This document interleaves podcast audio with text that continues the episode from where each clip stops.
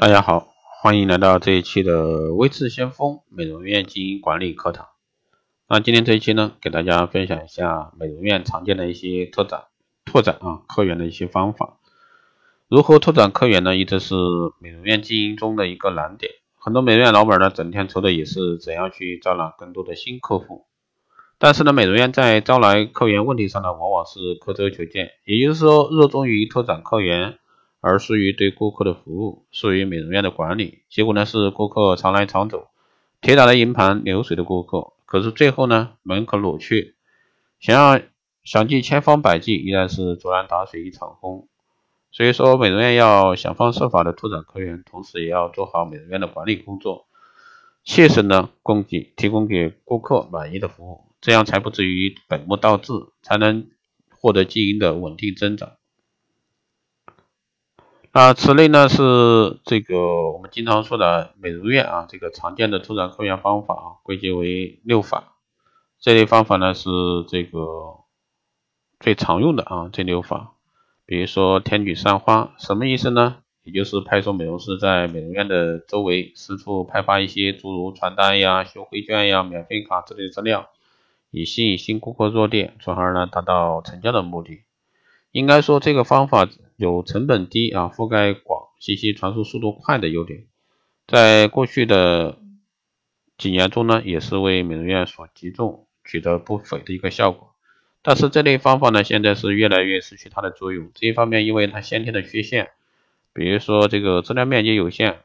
这个开工啊单一，档次较低，无法呢相关信息尽可能的丰富和生动的传播给受众。另一方面呢，最重要的啊，也是因为美容院存在诚信缺失，引致啊这个顾客不满的功利行为，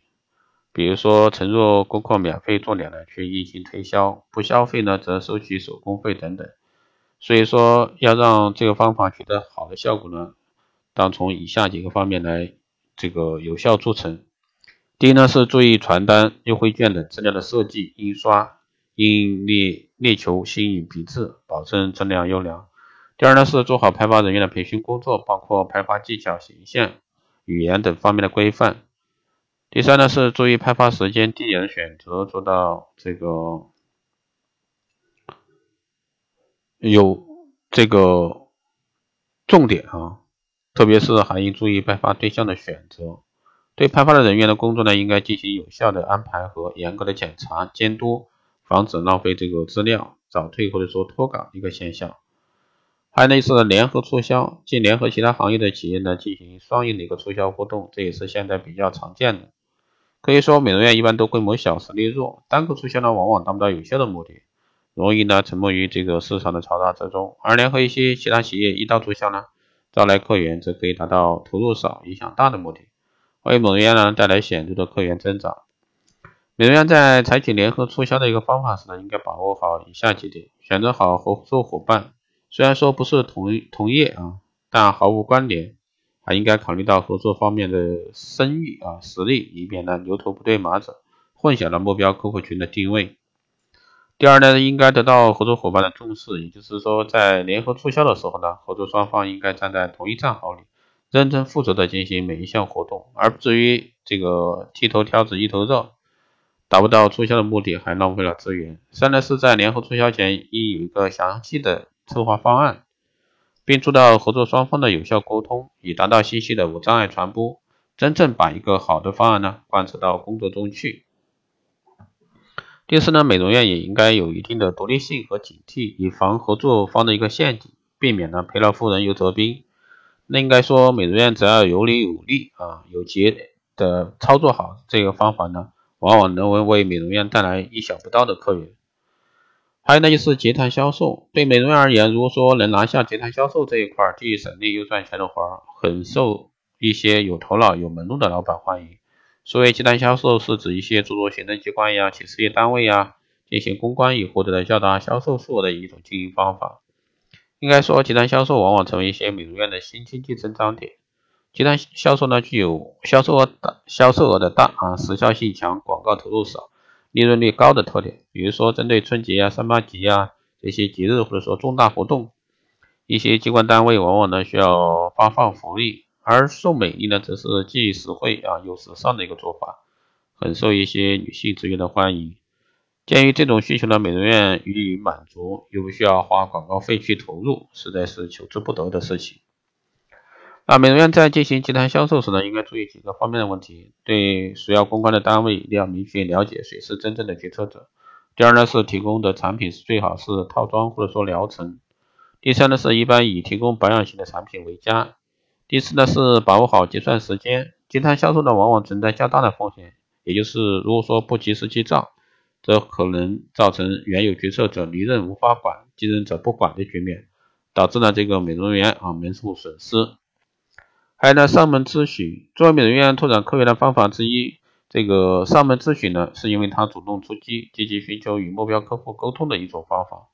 那这一方面呢能够帮助美容院了解更多顾客的想法与追求与需求，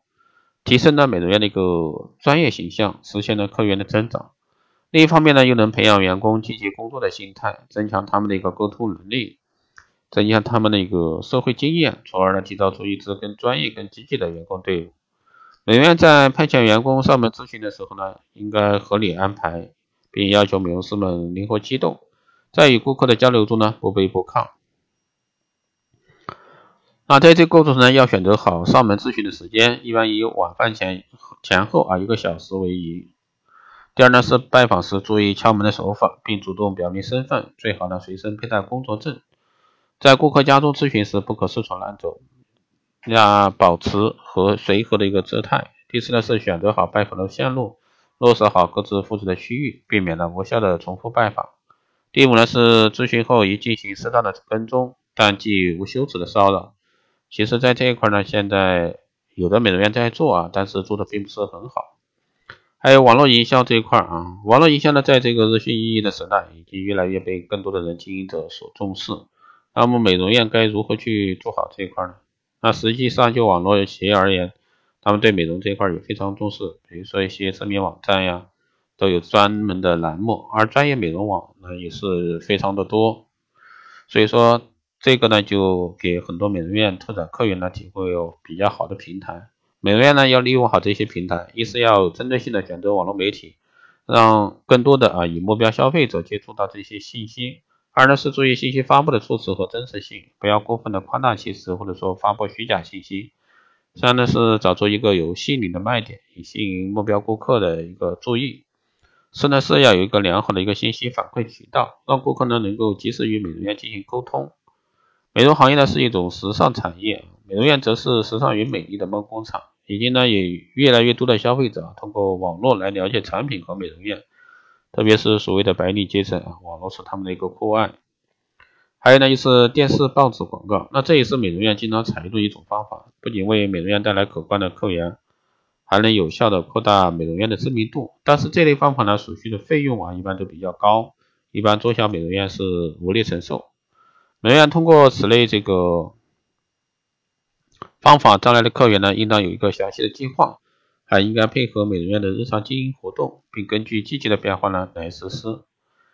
应该选择好投放媒体的频道啊、版位和时间，尽量呢放到上类节目板块中，